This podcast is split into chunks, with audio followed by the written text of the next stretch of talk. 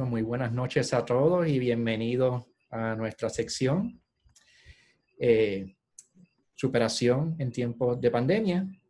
Hoy tenemos a la doctora Delia Toledo, una gran amiga y psiquiatra holística, eh, que nos estará acompañando. Eh, ¿Cómo estamos, Delia? Buenas, buenas tardes, buenas noches, ¿cómo estamos? Qué rico verte, que esto hacía un tiempito que no, no, no estábamos juntos en algo así, ¿verdad? Hemos hecho varias cositas juntos, pero eh, a la distancia es un poquito más difícil, pero se logra. Exacto, tú desde allá y yo desde acá, además con la pandemia y el distanciamiento social, pues como que todo se complica. Pues, pues fíjate que, que, que esa es una de las cosas que vamos a hablar, cómo se complica, pero se han abierto muchas cosas y muchas avenidas y muchas formas diferentes de hacer las cosas que antes jamás pensamos que las íbamos a hacer. Exacto. Y por un lado perdemos, por el otro lado ganamos. interesante. Exactamente. Este, el tema de hoy, encontrando oportunidades dentro de la crisis. Y básicamente es lo que estamos hablando cómo es que se pueden dar cosas que, eh, pues, dicen a río revuelto, ganancia de pescadores. Así mismo es. Y aunque por un lado hay cosas que se hacen más difíciles, pero por otro lado, pues hay otras cosas que podemos, pues, que hasta nos convienen. Este, para los que no conocen a Delia, Delia es una psiquiatra holística. Mira qué interesante. ¿Cómo tú llegaste a la psiquiatría, pero aún con un enfoque tan diferente al resto de los psiquiatras?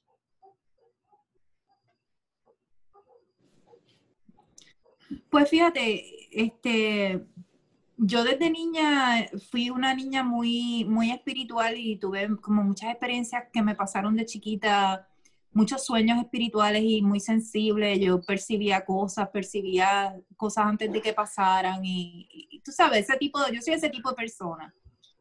Entonces mi abuelito era masón y Cruz y era un hombre muy espiritual también y muy sabio. Y él me fue más o menos, tú sabes, tanteando y me fue exponiendo a ciertas cosas para que yo me diera cuenta que había mucha gente en el mundo que también tenía esas facultades. Eh, interesantemente me compró mi primer tarot cuando yo tenía como 15 años, porque me llevó a, a, donde un señor que era parapléjico que me leyó las cartas españolas y yo me quedé tan fascinada de cómo ese hombre me había dicho todo lo que me había dicho, que yo dije, ay, yo quiero aprender a hacer eso. Y el señor le dijo, no, no, no, la nena sabe leer tarot, comprarle un tarot. Y ahí mismo fue mi abuelo, me llevó una botánica, me compró un, un tarot y me dijo, escóndelo que tu madre me mata. Así que yo cogí mi tarot y yo empecé a aprender por mi cuenta. Eh, y siempre mi abuelito para mí fue una persona bien, bien, bien importante. Eh, inclusive, mira qué interesante, cuando yo estaba en la escuela de medicina, mi abuelo leyó el libro Muchas vidas, muchos sabios de Brian Weiss. Y él supo que yo tenía que leer ese libro y me lo dio. Y obviamente años después acabé entrenándome con Brian Weiss. Yo me entrené en el 2001, recuerdas, y, yo hice miles y miles y miles y miles de regresiones en Puerto Rico. Por 15 años estuve haciendo regresiones a vidas pasadas.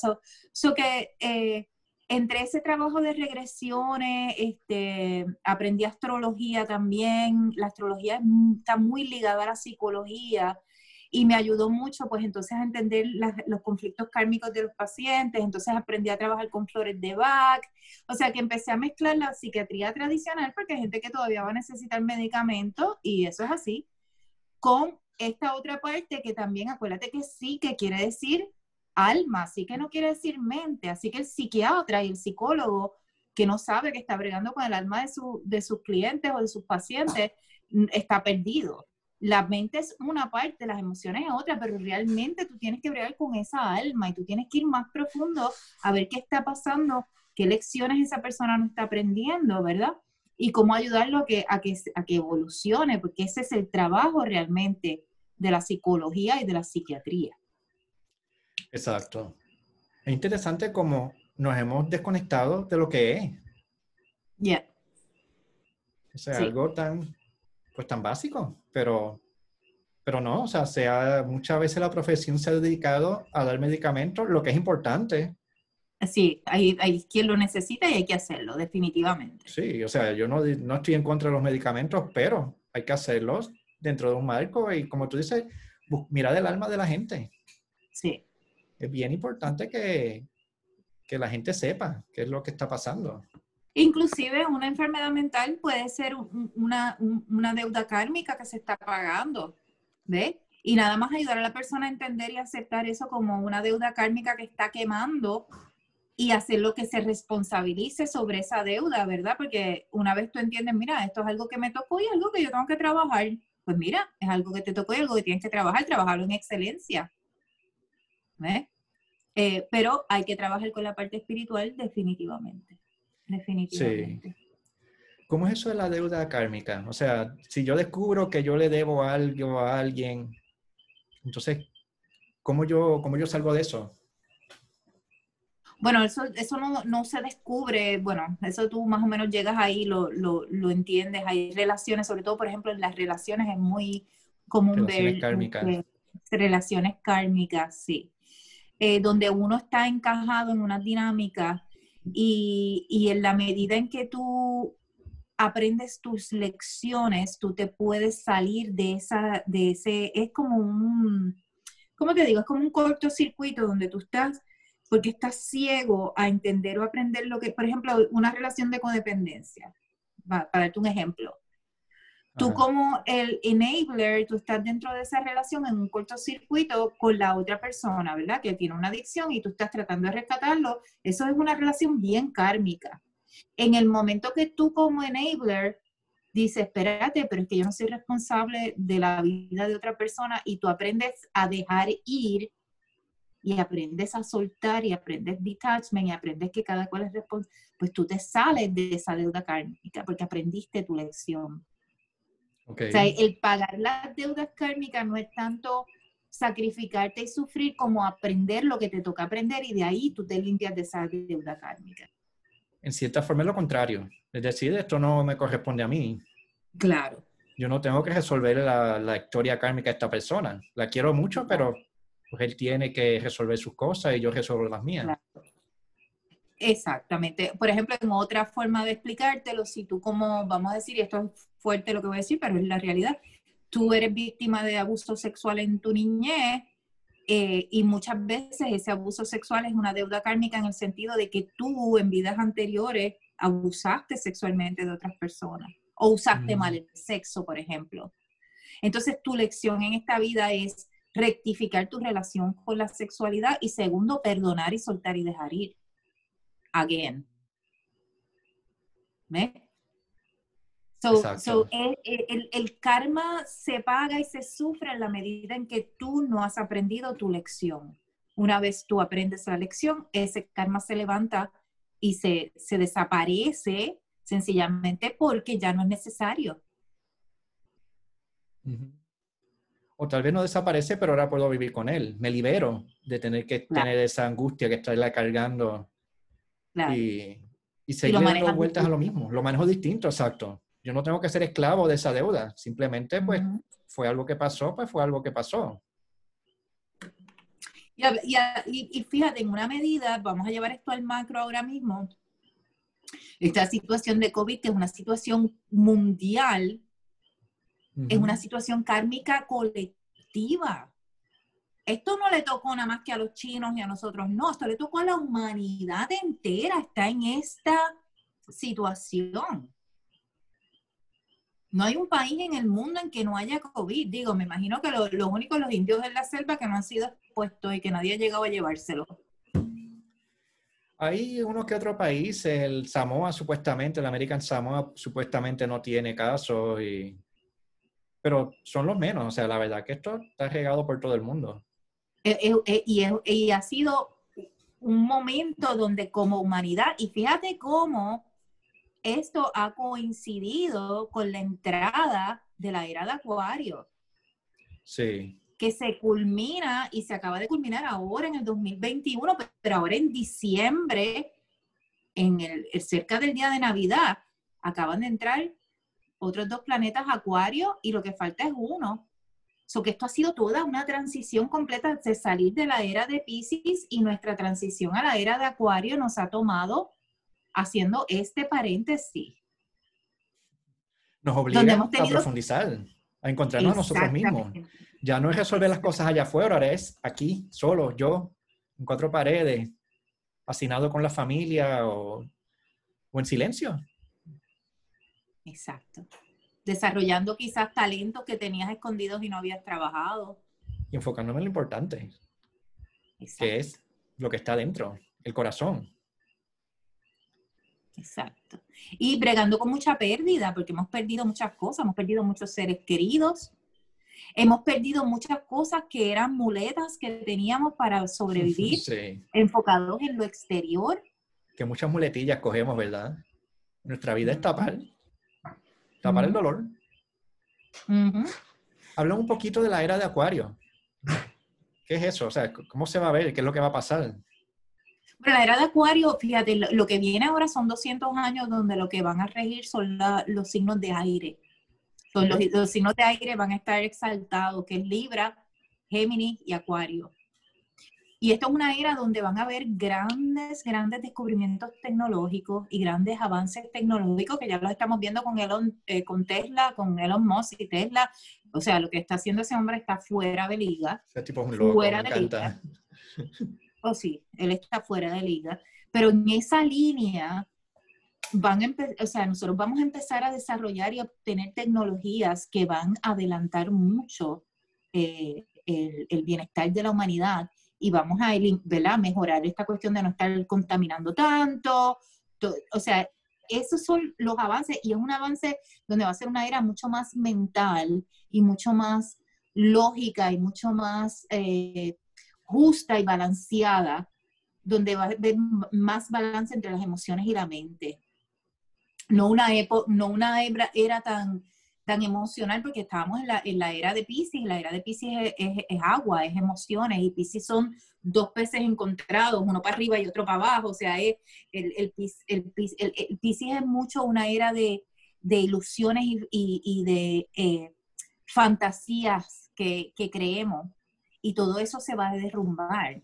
Parte de lo que se va a derrumbar es nuestra creencia en todas estas instituciones, en, por ejemplo, en, los políticos, en, las, iglesias, en las instituciones que nos han dicho cómo vivir.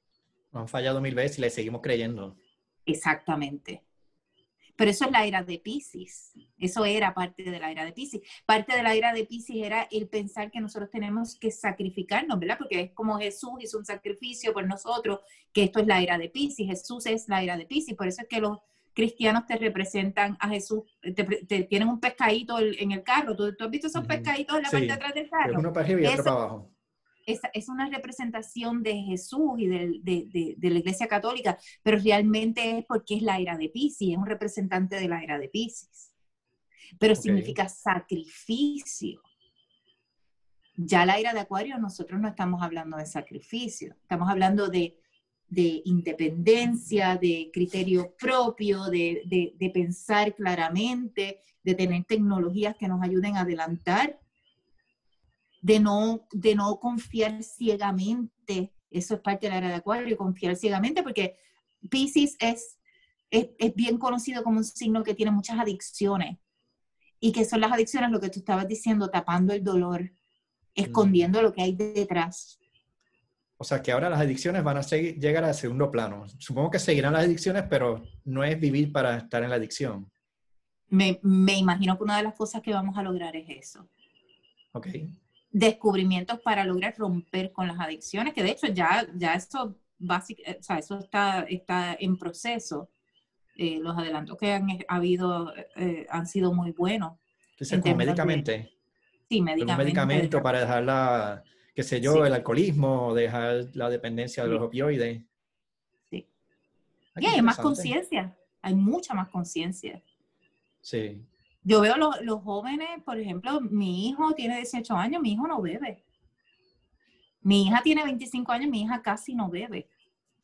Que no es como antes que se bebía tanto. O sea, es otra, otra, otra etapa donde ellos no, no, tienen, no, no van tanto a, a, las adicciones. Eso es una de las cosas buenas de estas generaciones, ¿verdad? Bueno, la adicción moderna, pues, el aparatito este. La tecnología. Exacto. Que eh, quizá ese ya está más programado para controlarte, ese quizás está más difícil salir, pero por ahí también hay muchísimas oportunidades. Nuestra vida profesional dependerá de la tecnología mayormente. Y ellos tienen la ventaja de que tienen ese paso adelante. Y eso es parte de lo que ha pasado. Claro. Y, y eso es parte de lo que ha pasado con COVID. El COVID nos ha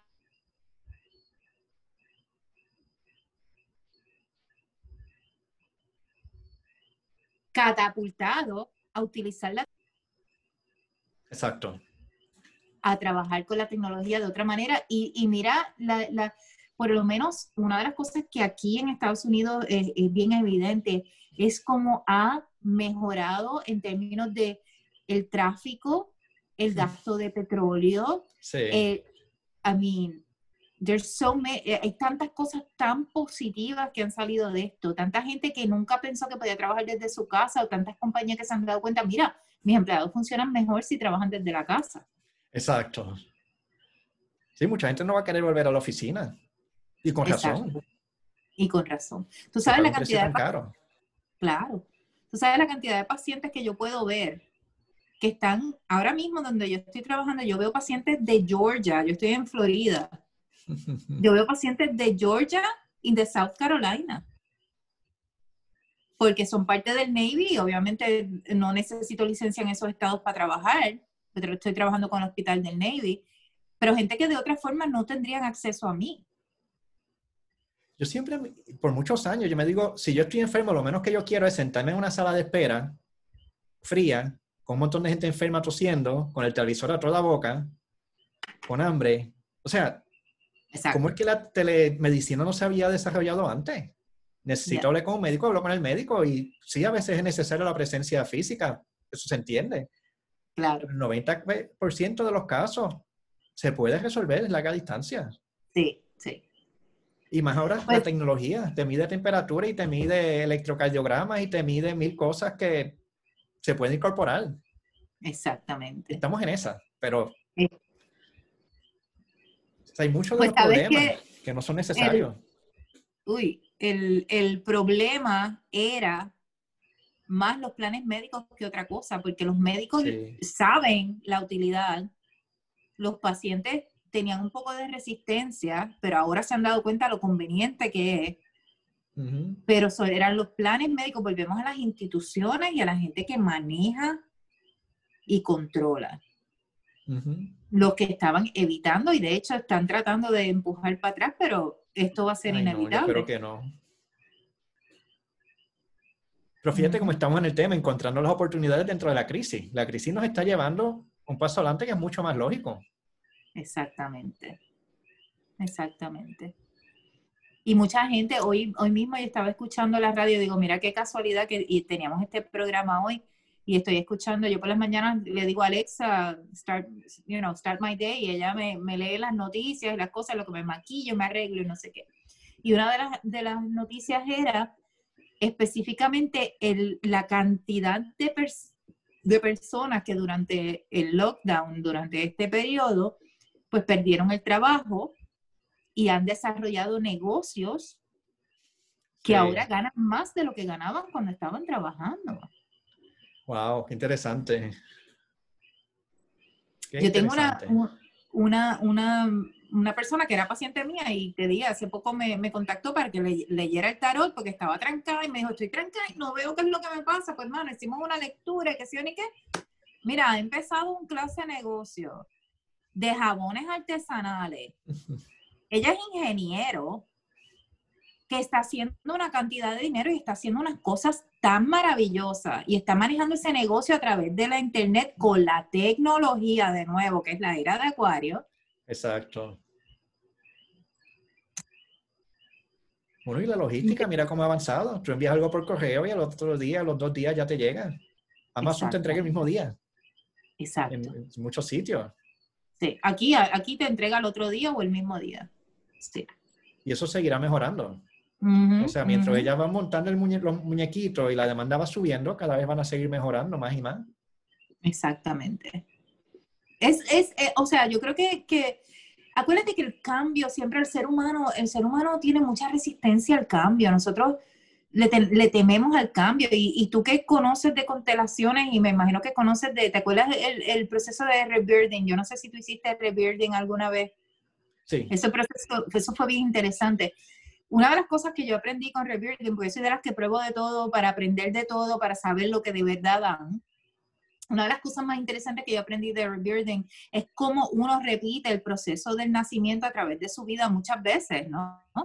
Y ese proceso del parto es un proceso donde el niño, cuando va a salir, ¿verdad?, de ese espacio, hay mucho caos y hay mucha dificultad y hay mucho, vas a pasar por un espacio bien finitito, después que estabas ahí tan cómodo, de momento sales para allá afuera y está todo frío y te tocan y te duele que te toquen porque tú estabas ahí que nadie te tocaba y la piel está muy sensible, qué sé yo o sea que nosotros, ese patrón de resistir ese cambio o de asociar cambio con dolor y dificultad y con, y con miedo, lo, lo cargamos toda la vida.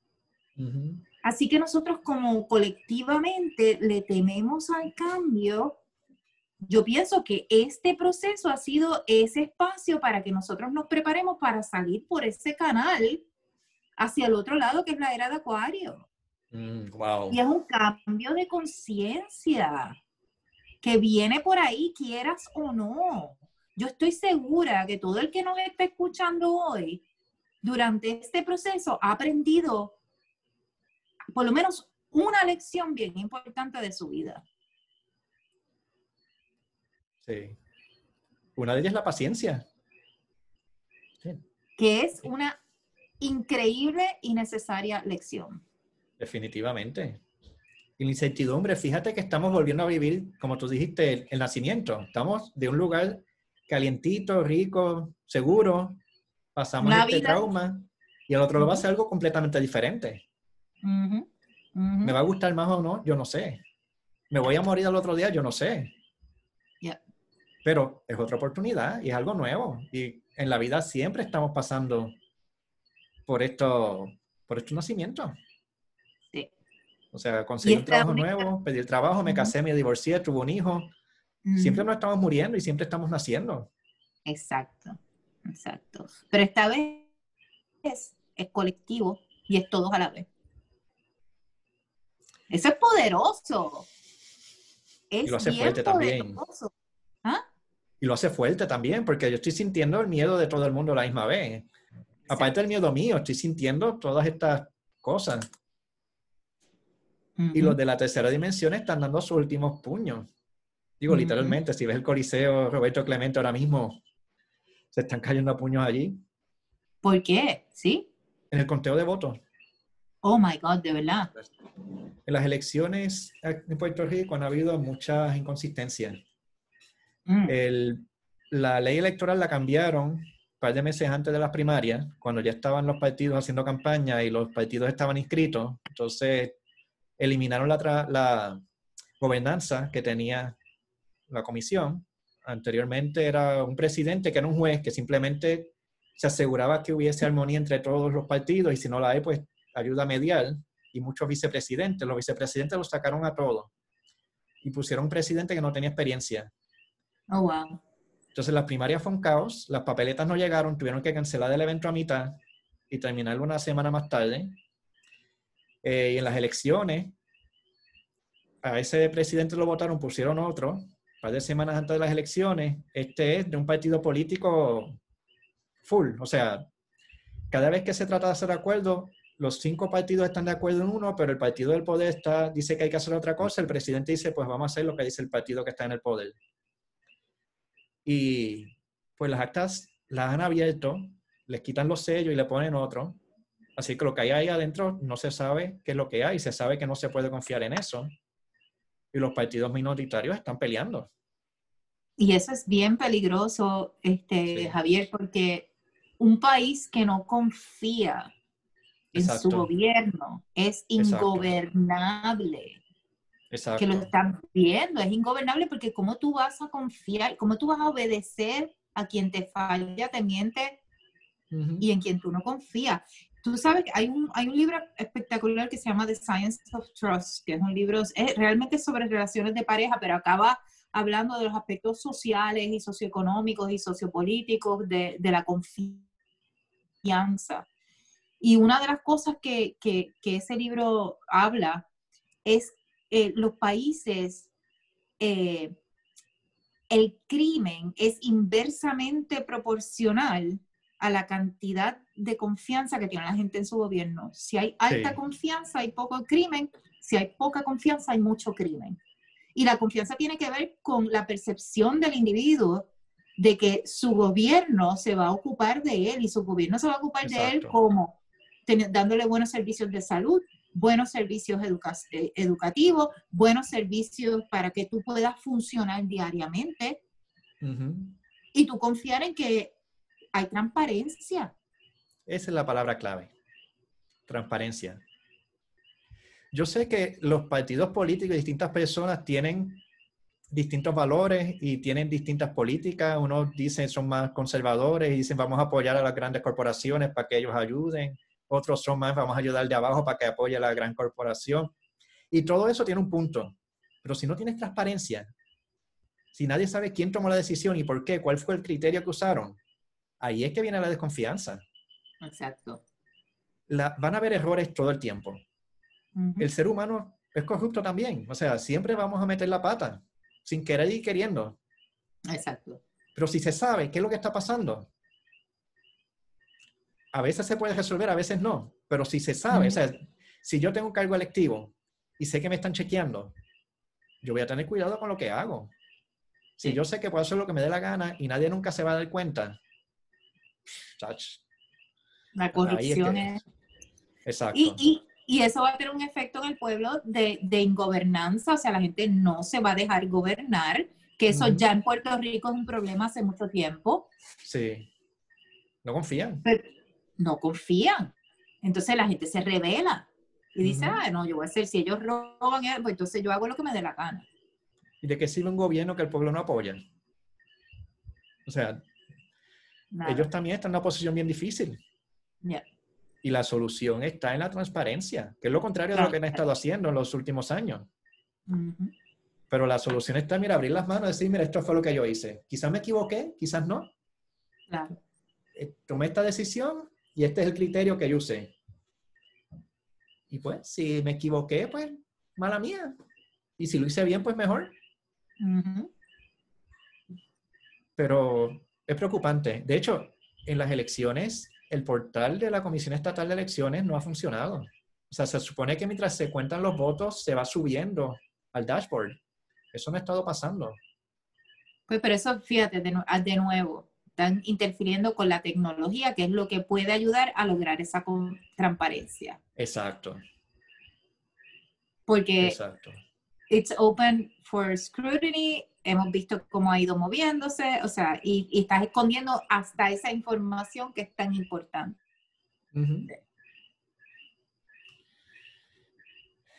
Estamos, estamos en momentos de cambio, o sea, son momentos, eh, ha sido un año difícil, han sido un año bien, eh, bien, bien, bien difícil porque de momento nos quitaron muchas cosas que, que eran muletas que teníamos para vivir nuestro diario. Y hemos tenido que encontrar otras formas de, de, de mira, yo fui una que yo lo que hice fue que yo, lo, eh, me, me, yo que pinto, tú sabes que yo he pintado toda mi vida, eh, de, por mi cuenta, yo nunca he tenido un entrenamiento formal. Pues mira, me, me inscribí en un curso, que es un curso de un año, y he pintado y he aprendido un montón porque hay que invertir el tiempo, o sea, un talento que yo siempre he tenido que no lo había explotado, pues mira, vamos a enfocarnos en, en, desarrollarme en esta área, porque ahora tengo el tiempo. Y la, el pintar es bien sanador. Eso es un camino, una conexión directa con el alma. Yes.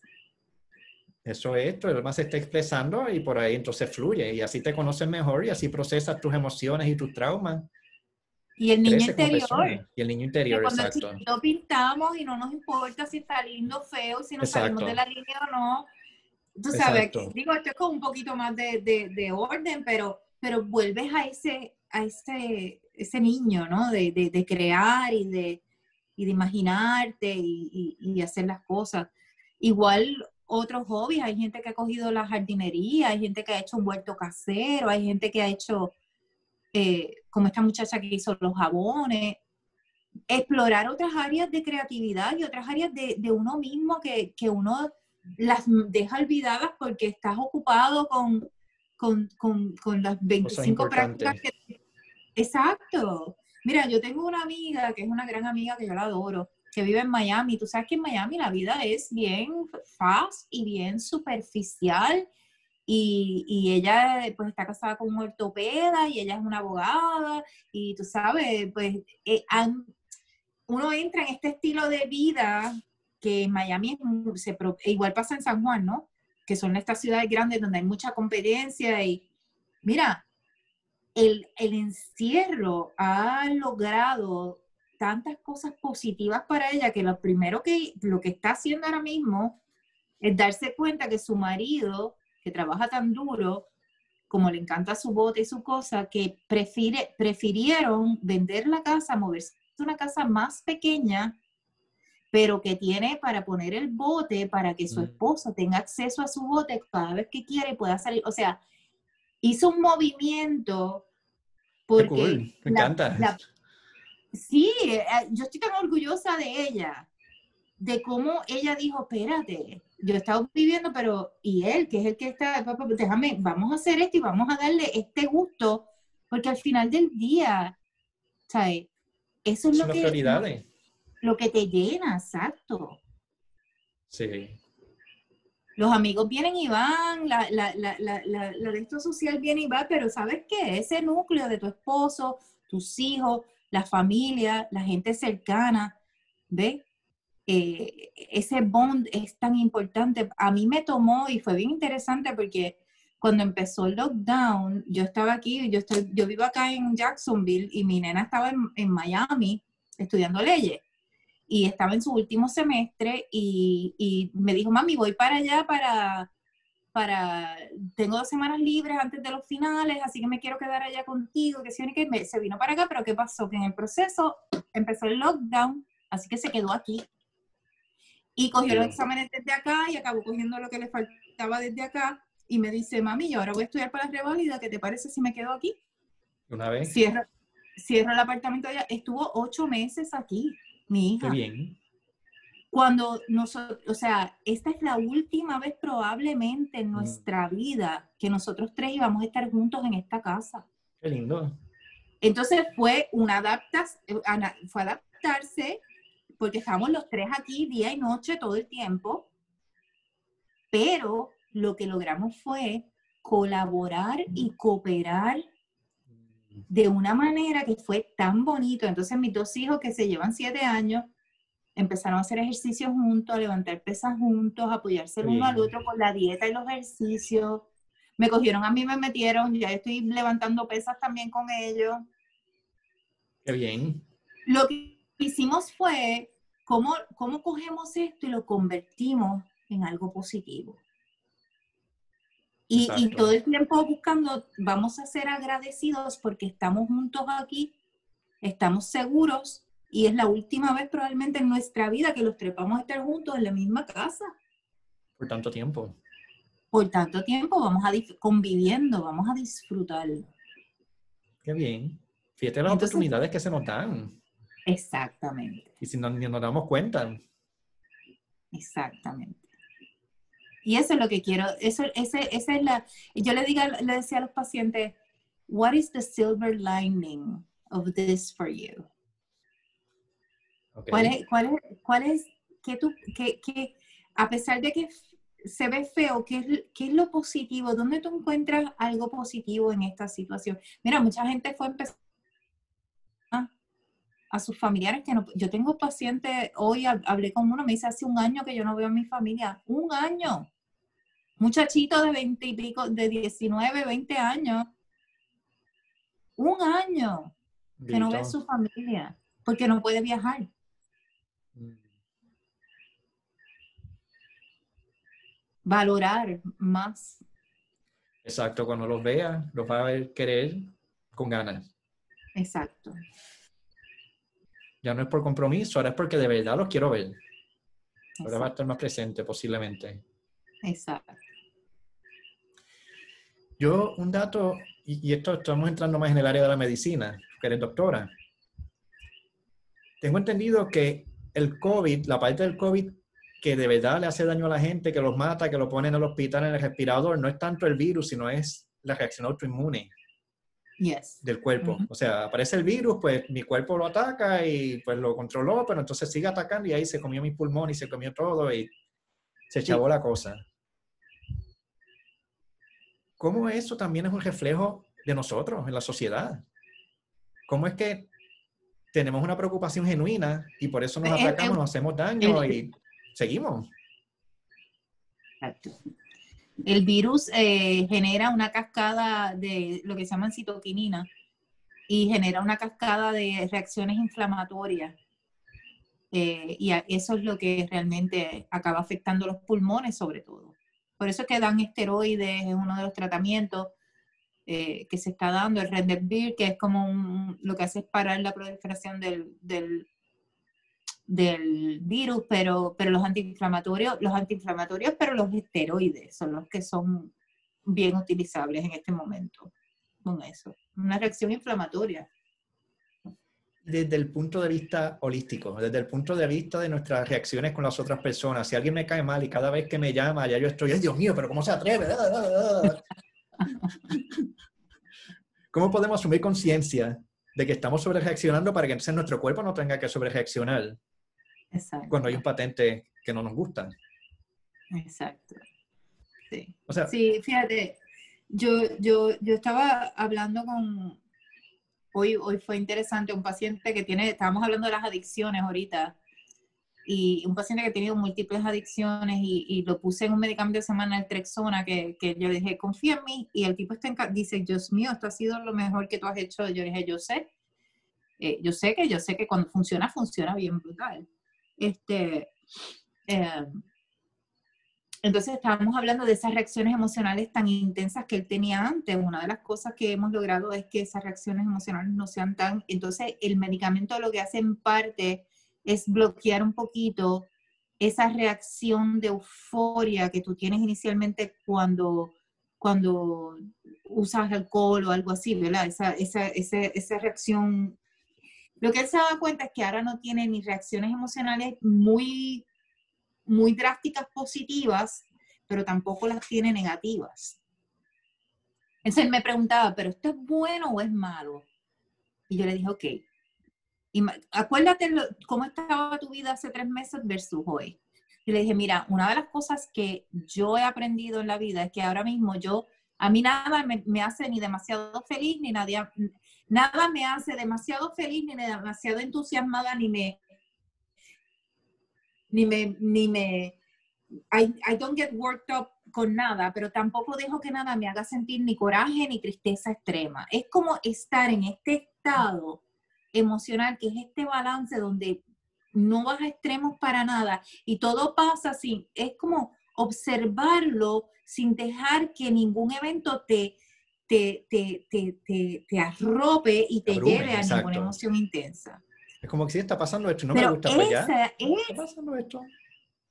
Eh, eso es una señal de una persona que ha hecho una evolución espiritual. Hay gente, a veces al principio yo decía, Dios mío, pero ¿será que hay algo, there's something wrong with me? Porque a mí nada ni me entusiasma demasiado, pero nada tampoco me, me, quita el entusiasmo. O sea, yo estoy en este, en este estado de paz y de tranquilidad donde las cosas pasan y yo digo, ah, mira qué interesante, deja ver cómo, cómo, cómo termina la historia. No, no, no la, ¿me entiendes? Observar, es observar y observar. Digo, no, date cuenta cómo ha mejorado tu vida sencillamente porque ni, nada te lleva a una emoción extrema. Así que eso, eso es bien importante, uno aprender a que cuando le llegan las cosas y tú vas a tener una reacción emocional, obsérvala, pero no te dejes llevar por ella. Exacto. Obsérvala. Esta persona va, no.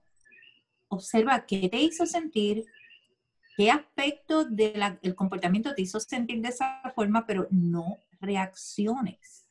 Y observarla desde el cuerpo, sentirla no es tanto pensar en qué es lo que pudo haber pasado. O sea, la mente va a estar dando vueltas por siglos. Pero cuando tú lo sientes, se va a transmutar y vas a pasar a lo próximo.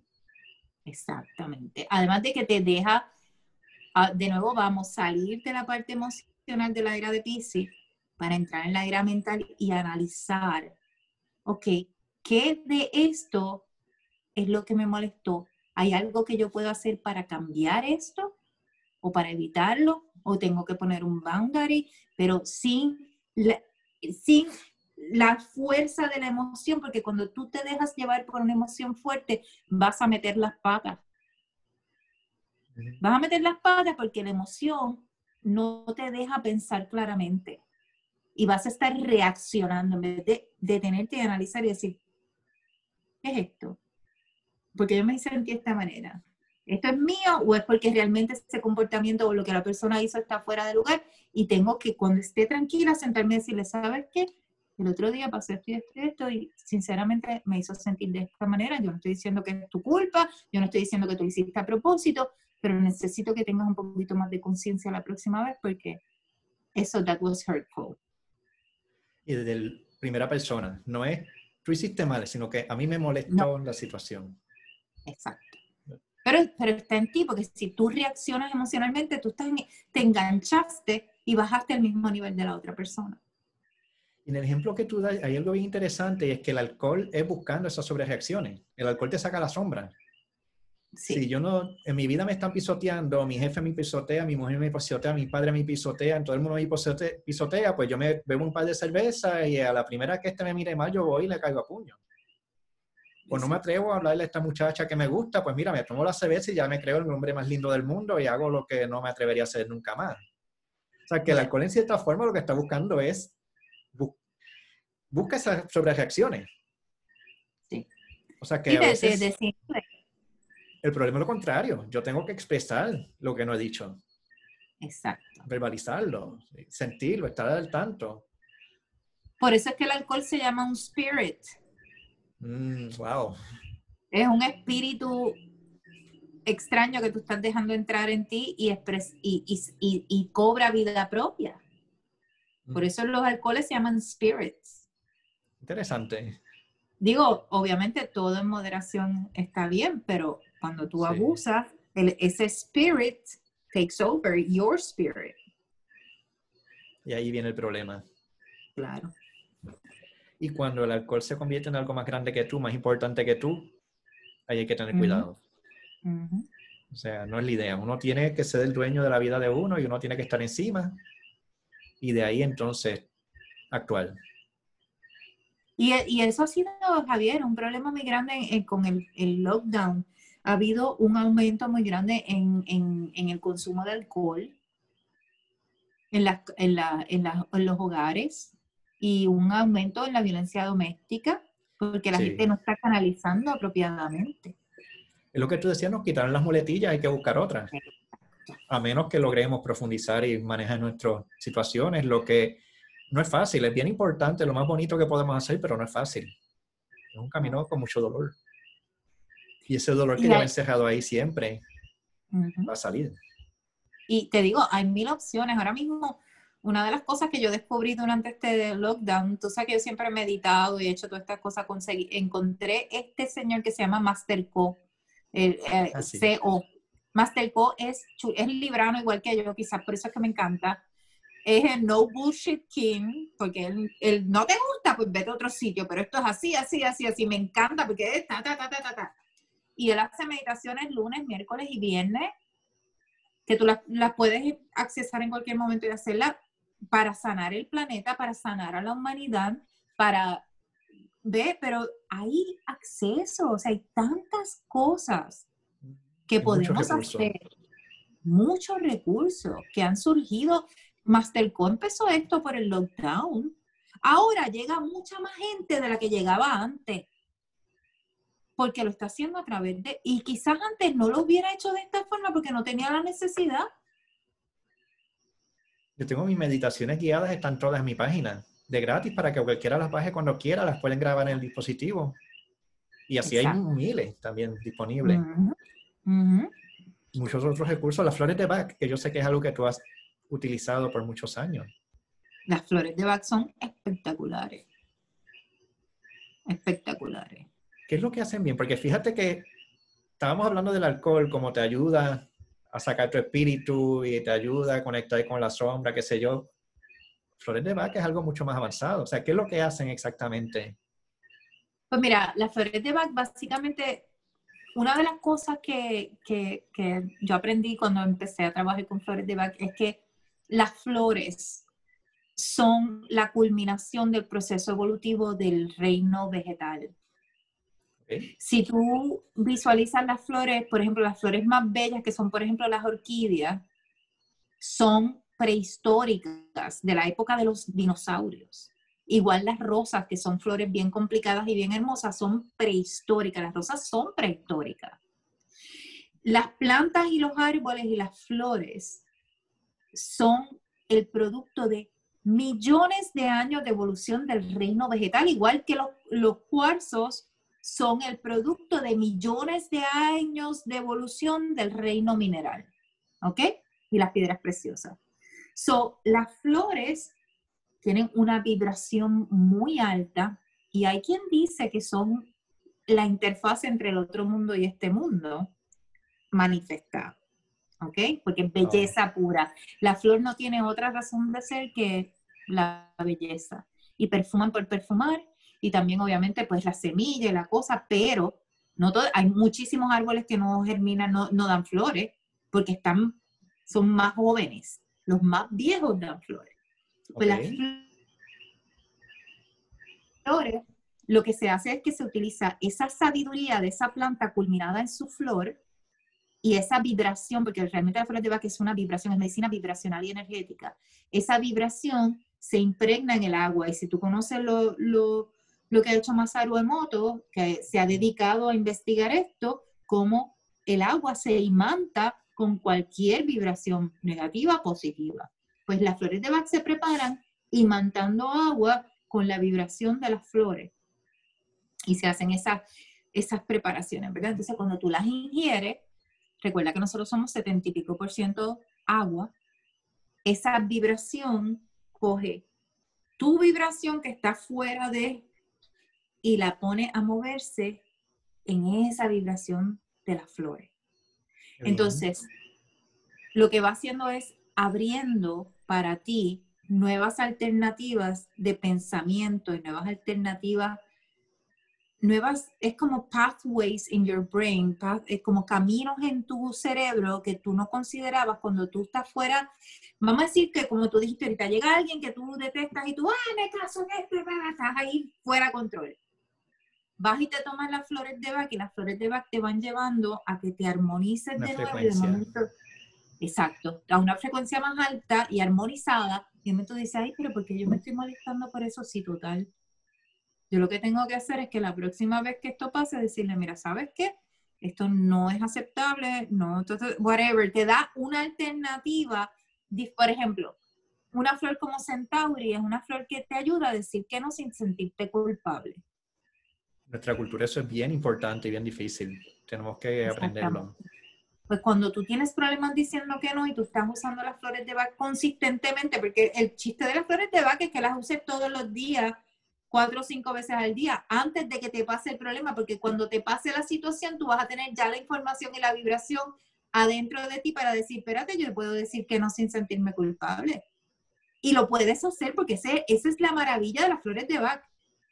Mira, yo recuerdo eh, una vez yo, yo estaba trabajando con, con, esta actriz bien, bien, bien conocida en Puerto Rico. Yo, tú sabes que mi oficina siempre estaba llena de políticos y de artistas y actores y actrices y siempre tuve como que esa, esa, esa, esa, esa bendición que, que, porque a mí me encantan los artistas, o sea, yo creo que es porque me, como yo pinto y eso, pues nos entendemos. Y ella, ella hace sanación y ella es una persona muy muy bella. De hecho, fue la persona que más yo le enseñé sobre flores de vaca antes de irme, porque su corazón es tan limpio que yo le enseñé todo lo que pude. Y cuando le di las flores de vaca y ella empezó a darse cuenta de lo que hacía, me dice, Delia, es que toda esta información que yo tenía en mi cerebro yo la entendía, pero no la podía practicar, no la podía manifestar en mi vida. Y las flores de Bach lo que hacen es ayudarme a hacer eso. Aunque tenía la información, no la podía usar. Lo entendía, pero entonces que venía la situación, me sacaba, yo actuaba de la manera vieja y después, ¿qué pasa? Decía, pero coño, si lo que tenía que hacer era esto. Las flores de Bach lo que hacen es que te ayuden a, a, a elevar lo que se llama la seidad. La seidad, es la forma en que te manifiestas en el mundo, porque ¿qué pasa? La forma en que tú manifiestas en el mundo está aquí y tu capacidad mental o tu entendimiento mental está siempre siete niveles más alto que tu seidad. ¿Ok? Si tú no elevas tu seidad, tú no puedes elevar el entendimiento porque están amarrados por más que tú sepas, si tú no puedes actualizar ese conocimiento en tu vida y en tu proceder y en tu diario, tú no puedes seguir adelantando. Entonces, la maravilla de las flores de Bach es que te ayudan a elevar tu nivel de seidad y tu nivel de tu manifestación en el mundo para que entonces puedas seguir creciendo en los niveles, en las esferas intelectuales, que son muchísimas más, y seguir levantando poquito a poco ese nivel de mastery, porque lo que estás haciendo es convertirte en un maestro de tu vida. En un alquimista que sabes manejar las energías y no dejas que las energías te manejen a ti. Y nos ayuda a conectarnos más, a prepararnos para la era de Acuario. Que es una era donde hay que, donde vamos a, se requiere un gran control de las emociones todo el que conoce a los signos de, aire, especialmente Libra y Acuario, sabe que los libranos y los acuarianos, porque los geminianos también, pero más los libranos y los acuarianos, son personas muy controladas emocionalmente, muy analíticas, que a veces parecemos hasta fríos. Yo soy librana, a veces la gente piensa que yo no soy fría, yo soy una persona bien, bien sentimental, pero yo no soy emocional. Yo no soy emocional. Yo no, mi hija a veces empieza a llorar, que es leona, y ella, tú sabes, todo fuego. Y, yo hago, ¿pero qué tú estás llorando por eso? Pero déjame llorar. Yo, pues está bien, llora, pero no entiendo por qué estás llorando por eso, tú sabes. Porque yo no lo entiendo, no entiendo why you get emotional about certain things. ¿Tú sabes por qué? ¿Por qué? No. Um, pues sí, porque son más emocionales. Los libranos y los acuarianos tienden a ser muy analíticos. Pero a eso es que nos estamos moviendo. No es perder la sensibilidad, no es perder la humanidad, no es perder la parte espiritual, es ser, tener más control, más control sobre esas emociones, no que las emociones te controlen a ti, porque la, emoción es energía. Y la emoción es una energía que tú puedes utilizar para manifestar. Pero si la emoción te está controlando, entonces tú no estás controlando tus manifestaciones. En la medida que tú tienes control sobre esa energía, tú la canalizas, porque como quiera la tienes que canalizar, pero la canalizas de una forma positiva y constructiva para ti. Y más armoniosa, o sea, no las sobrereacciones. Las emociones de por sí son buenas y son necesarias, pero cuando uno sobrereacciona, e, esas descargas emocionales, que uno pierde toda la realidad de, toda la perspectiva de la realidad, ahí es que puede ser un poco preocupante. Y lo que hace entonces es generar karma negativo. Sí, también. Y problemas con los que estamos alrededor, saboteamos nuestra vida. Exactamente. Lo que es un problema. lo que hace es que manifiestas karma negativo. Exacto. ¿Cuándo? Innecesariamente porque no es necesario. Pero hace falta autocontrol y hace falta poder de observación y hay que meditar. La gente no quiere meditar, pero la meditación es bien importante. bien importante, sí. Diariamente. Para aprender a observarte.